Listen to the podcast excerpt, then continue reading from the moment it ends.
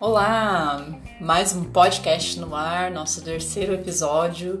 É, eu sou a Diele. Eu sou o Lincoln. Muito bem-vindos a esse tema. O tema de hoje é fantástico. Vamos convidar o Senhor Jesus para estar conosco nessa gravação. Lincoln, ora pra gente? Vamos orar. Obrigado, Senhor Deus, porque o Senhor nos mandou o Espírito Santo para falar ao nosso coração através da verdade revelada em Sua palavra, que é a Bíblia. Que possamos aceitá-la com coragem, com humildade, pois somos eternos aprendizes de Ti, necessitamos da Tua unção e da Sua bênção em nossas vidas. Abençoe todos aqueles que estão acompanhando conosco, que estão ouvindo também, que essa mensagem também, esse estudo, possa chegar até eles. Por Jesus nós agradecemos. Amém. Amém.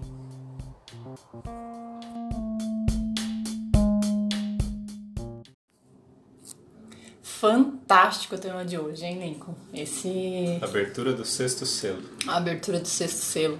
Eu confesso para você que foi um, um divisor de águas na minha vida esse tema.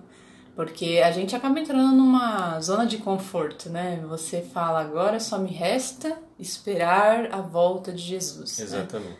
Então, esse é um tema eh, que a gente precisa contextualizar, né? Um tema bastante eh, extenso, muito importante. Assim, a gente queria chamar a atenção de vocês mesmo. Pegue a sua Bíblia, Bíblia, faça a sua anotação, entenda a sequência, porque se você está vivo, está ouvindo esse podcast hoje, esse podcast é para você, é pra gente, pra gente entender verdadeiramente o que Deus deixou. Qual é a sequência das coisas? Amém.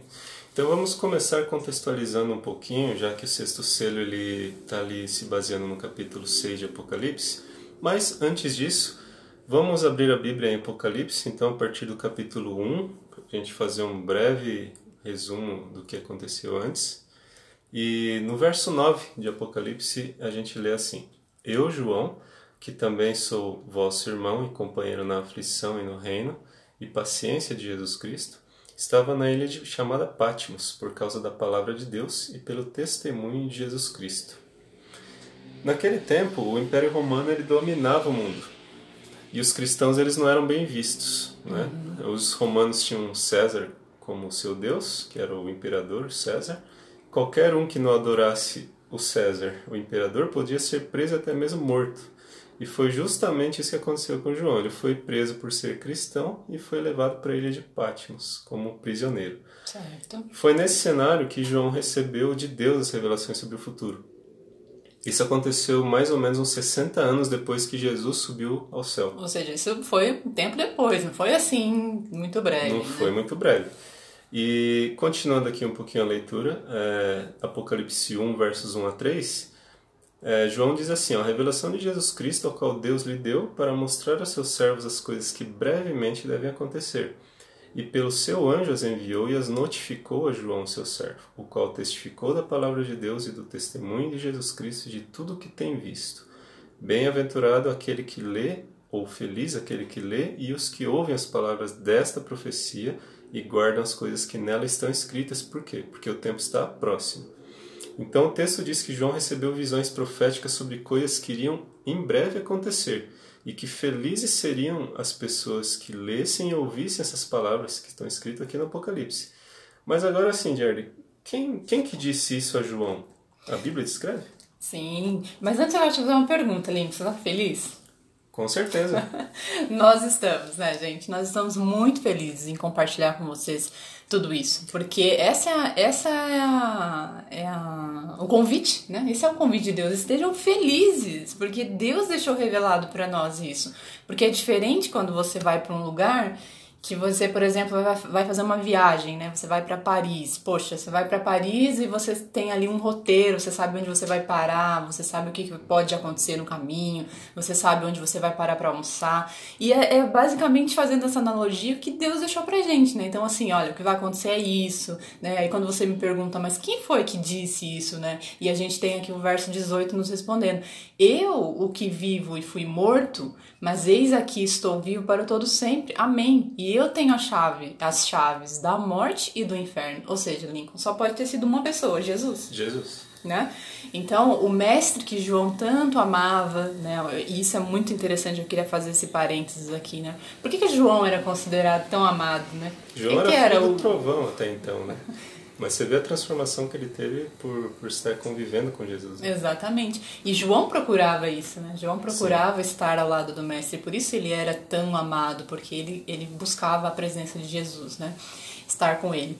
Então, é, voltou, João voltou, né? Jesus voltou. Voltou, isso, o mestre que João tanto amava voltou para conversar com ele e mostrar as coisas que estavam acontecendo ali naquela época, e principalmente as que iam acontecer no futuro, a partir dali.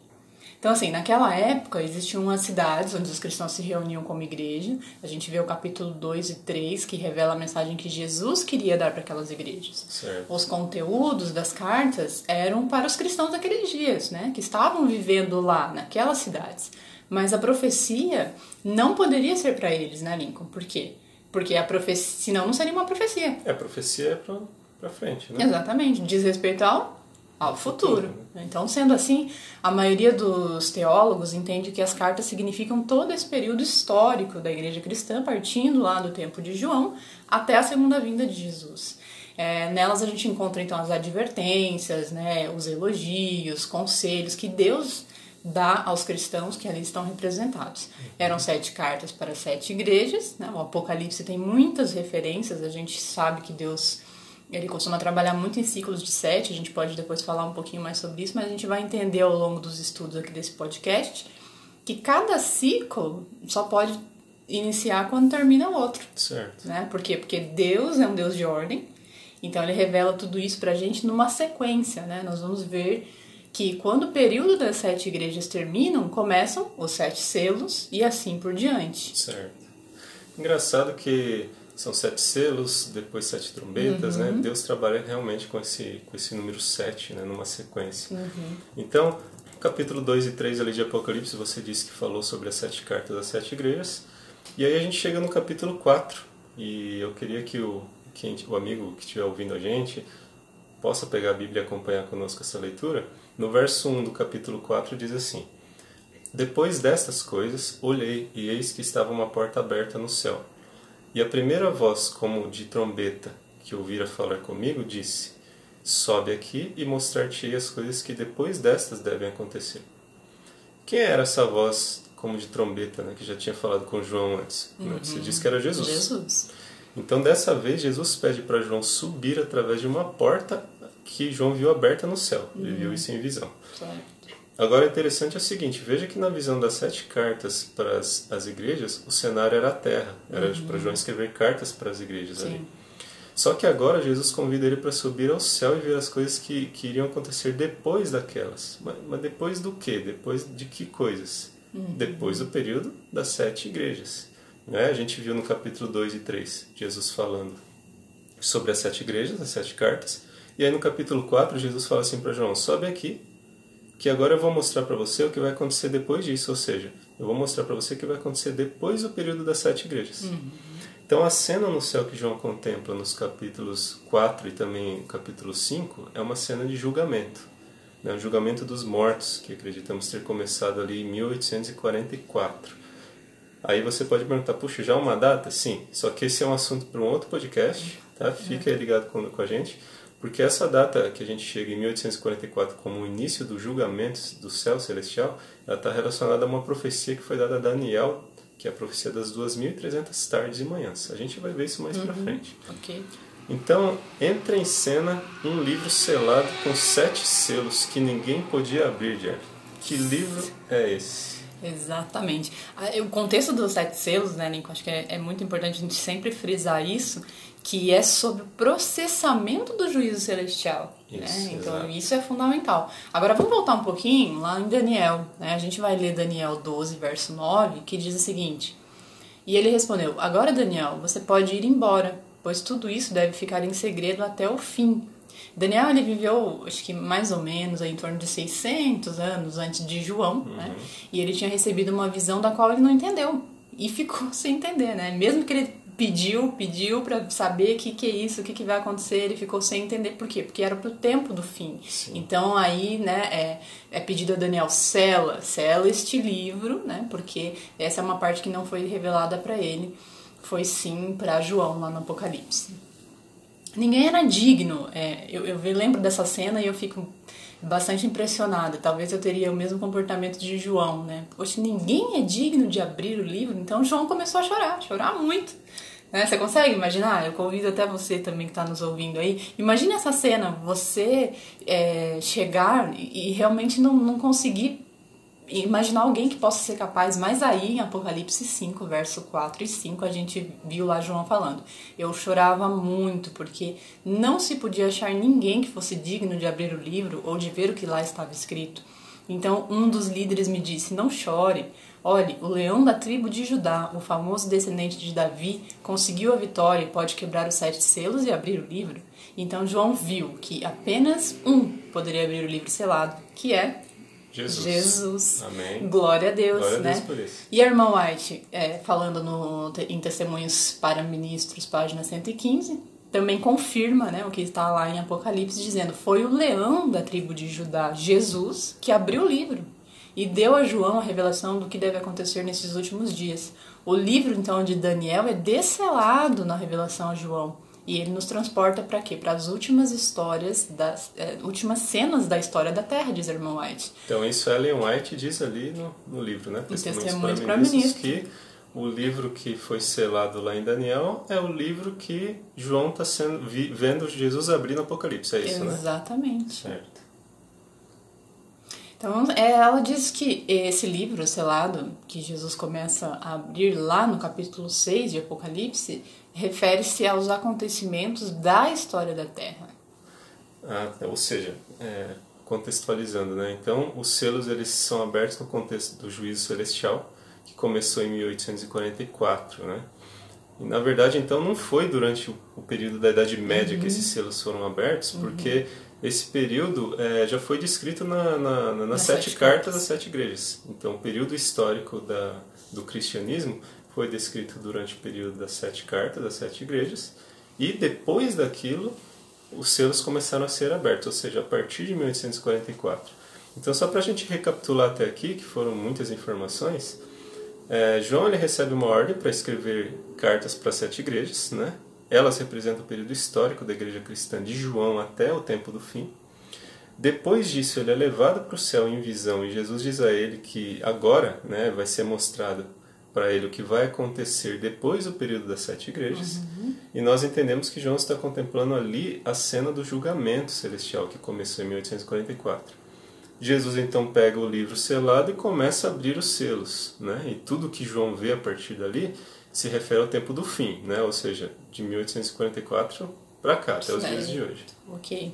Então, a partir do, do, capítulo 6, quando Jesus começa a abrir os selos do livro, João vai vendo que algumas coisas são muito estranhas. Estranhas, né? né? O que está acontecendo por ali. Nos primeiros quatro selos, que a gente. Hoje a gente quer falar especificamente do sexto, mas aparecem quatro cavalos. Não é o assunto desse podcast, mas a gente vai fazer, né, trazer essa prévia para ficar um pouco mais claro. Esses quatro cavalos são descritos lá em Zacarias 6, de 1 a 5 e 10, verso 3 e representam o quê? Representam todas as pessoas que estão sendo julgadas por Deus, divididas em quatro grupos, que são então representados pelos quatro cavalos.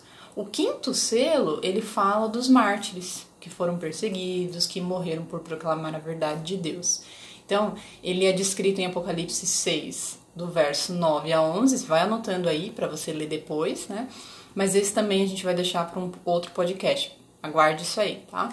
E finalmente nós chegamos ao nosso querido sexto, sexto selo, selo né? Que é realmente o que a gente está vivendo. Que esperança, querido amigo, você que está nos ouvindo aí.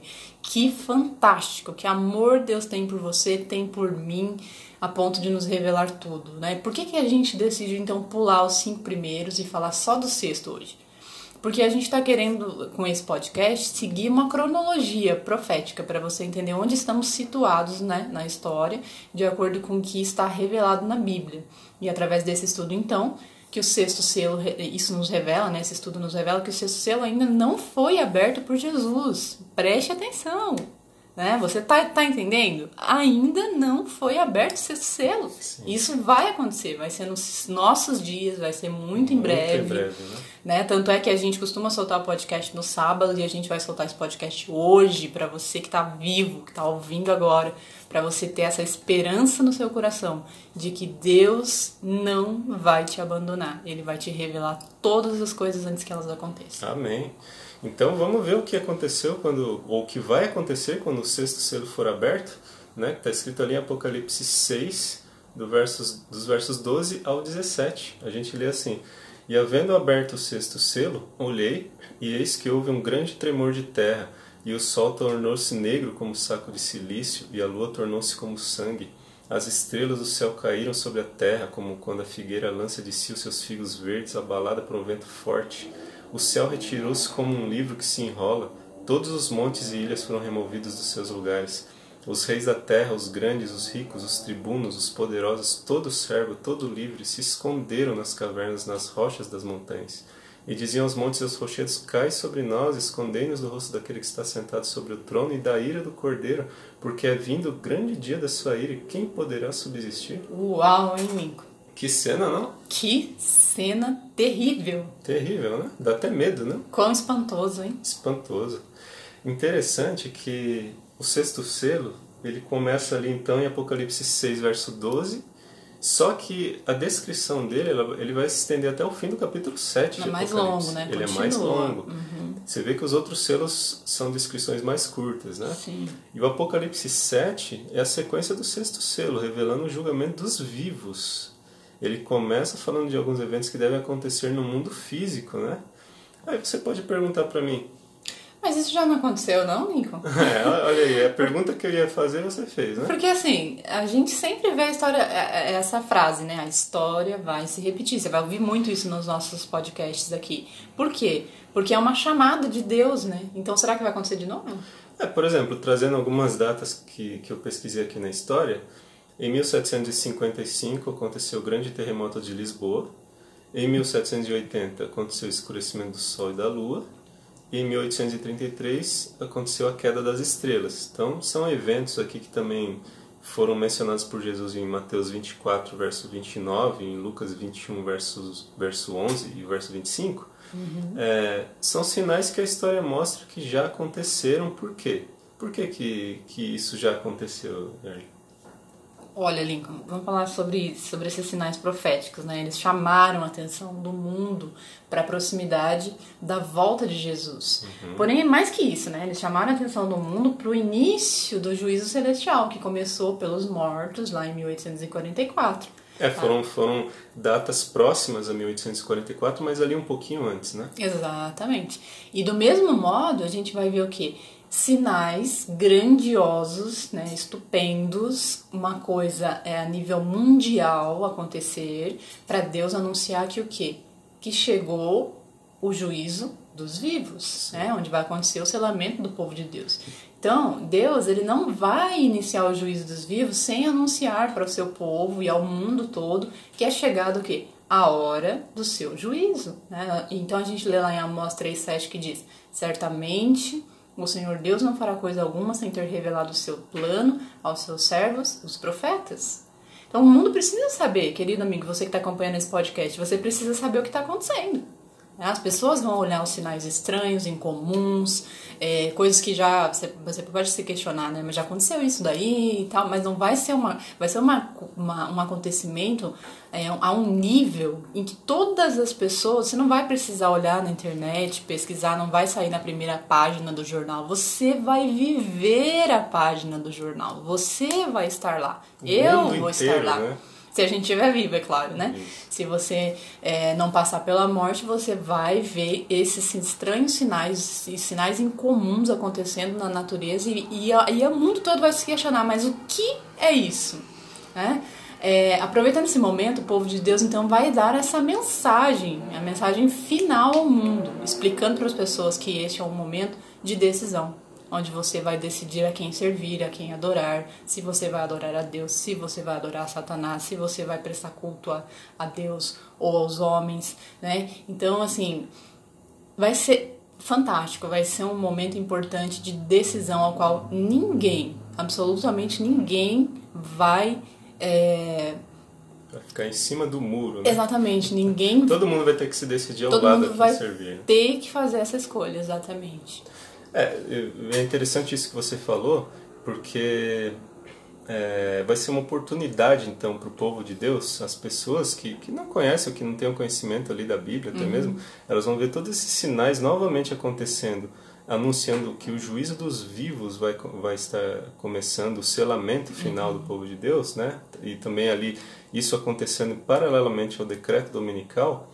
É, e essa vai ser a oportunidade da grande conversão que a gente vai falar, na verdade, no próximo podcast. E lendo isso em Apocalipse 18, verso 2 a 4, que eu separei aqui, diz assim, ó, e clamou com grande voz, dizendo, caiu, caiu a grande Babilônia, que se tornou morada de demônios, e eu ouvi outra voz do céu que dizia, sai dela, povo meu, para que não sejas participante dos seus pecados, e para que não sofras as suas pragas. Né? Apocalipse 14, verso 9 e 10, ali também a terceira mensagem dada pelo anjo, diz assim, se alguém adorar a besta e sua imagem e receber o sinal na sua testa ou na mão, esse beberá do vinho da ira de Deus. Né? Então, como vimos no podcast anterior, que o assunto foi ali Apocalipse 13, este será o momento que o decreto dominical mundial será imposto. Então, é, o juízo dos vivos ele só vai ter início através do decreto mundial, decreto dominical mundial da guarda do domingo. Né? As pessoas elas vão ter só duas opções, como você disse, né? Ou elas vão adorar o domingo e obedecer às leis dos homens, ou elas vão adorar a Deus no dia de sábado obedecendo a Deus, que esse é o sinal de Deus. Mas Deus é fantástico, né? Você vai ter essa oportunidade, todos terão a oportunidade de escolher, né? É, conscientemente. Conscientemente. Então esse momento do selamento do povo de Deus será não só para o povo de Deus, mas também para os ímpios, né? Esse selamento ele envolve Sim. muito mais que um sinal exterior do sábado, de domingo, ela, ela esse, isso envolve, na verdade, um algo mais interior, é um selamento de, vamos chamar assim, um selamento do caráter, né? Os que são selados com o selo do Deus vivo são aqueles que têm o caráter de Jesus, né? E é muito importante isso, porque se você tem o caráter de Jesus, se você tem a mente de Jesus, você deseja o quê? Você deseja o céu, você deseja estar com Jesus, você ora, você clama a Deus, Senhor, me transforma. Né? Tira de mim essa natureza. Eu quero o teu caráter. Eu quero ser selado com teu, né, com teu selo. E novamente, a irmã White vem no livro Grande Conflito, na página 605, e diz: Mas ninguém deverá sofrer a ira de Deus antes que a verdade lhe tenha sido apresentada ao espírito e à consciência e, a, e haja sido rejeitado. Né? Antes disso, ninguém. Há muitos que nunca tiveram oportunidade de ouvir as verdades especiais para esse tempo, e o decreto dominical não será imposto ao povo cegamente. Cada um receberá um esclarecimento que será suficiente para fazer uma decisão inteligente. Então, amigos, o que, que é importante? Que o decreto, quando sair, não vai ser tempo de paz. Você viu ali, não vai ser tempo de paz. O mundo vai ser sacudido, a natureza vai estar clamando. Um caos será instalado para que então se busque uma solução onde será né, como se o mundo apresentasse um clamor a Deus e pedisse ajuda de Deus, né? Só que essa ajuda será que vai vir de Deus, né? Como que vai ser tudo isso? Será que a gente tem que ter medo, não tem que ter medo? Como é que vai ser, Lincoln? É, por vezes nós temos medo de algumas coisas que a gente ouve, né? E, por exemplo, eu mesmo, né, nós mesmos quando, quando tive assim contato com com essa explicação baseada na Bíblia há pouco tempo, né? Uhum. E li isso pela primeira vez na minha vida e vi ali, busquei, pesquisei, comparei verso por verso, fui no Espírito de Profecia nos livros de Ellen White para comparar para ver se era isso mesmo que estava escrito. E porque no primeiro momento, quando a gente ouve essa mensagem pela primeira vez, a tendência é você imaginar assim, não, mas não pode ser isso. Nunca vi ninguém falando disso, né? Essa explicação está errada, não é possível. Porque eu nunca vi nenhum pastor pregando desse jeito, pregando sobre isso. Uhum. Só que se nós verdadeiramente buscarmos ali com sinceridade, com oração a Deus, com humildade, vivermos o tempo que de fato nós estamos vivendo e procurarmos a orientação de Deus, orar a Ele e falar: Deus, me mostre a verdade, eu quero, eu quero entender, eu quero aprender, né? Nós não podemos esquecer que nós somos hoje a igreja de Laodiceia E a igreja de Laodiceia, ali que está faz parte das sete igrejas que que nós vimos aqui recapitulando hoje mesmo, Uhum. ela é uma igreja que não tem nenhum nem, é, Jesus ele não dá não fala nenhuma coisa boa dessa igreja. Ele só dá advertência e conselho para a igreja de Laodiceia. Então, se nós hoje sabemos que somos a igreja de Laodiceia, nós temos que buscar aquela revelação que Deus quer falar para gente. Então, assim, pode ser que a gente ouvindo isso fala, nossa, mas isso vai acontecer de novo. Eu posso até ter medo disso, mas a gente não pode ter medo da verdade. Porque quando nós queremos ah, a verdade a qualquer custo, Deus vai se revelar a nós. Por isso que nós temos que orar e ter sinceridade de coração. A gente tem que ter humildade para aprender e aceitar uma mensagem que primeiro vai fazer diferença na nossa vida e depois vai fazer diferença na vida daqueles que, que estiverem ouvindo através de nós, quando nós compartilharmos isso. É exatamente isso. Foi exatamente o que aconteceu com a gente, né? Exato. Tanto tempo estudando, e essa é a, mara- a maravilha da palavra de Deus, né? Não deixe de clamar e de orar a Deus, porque a palavra de Deus ela se renova todas as manhãs, né? E Deus, de acordo com a, com a história, é, conforme a história vai acontecendo, Deus vai se revelando a nós, né? Então tem verdades que elas vão aparecendo pra gente, vão ficando mais claras, de acordo com o que está acontecendo na história, com o tempo presente. E essa é a beleza da palavra de Deus, né? Não deixe de acompanhar com a gente. É uma série muito especial aí que a gente está fazendo em cada episódio. Ah, a gente vai falar com bastante detalhe aí no próximo podcast sobre o decreto dominical, a grande conversão, quem vai dar o alto clamor e como que vai ser essa sequência. Então, não deixe de nos acompanhar. Siga também o arroba Papo Revelado lá no Instagram. Vamos interagir mais por lá. Um grande abraço. Até mais.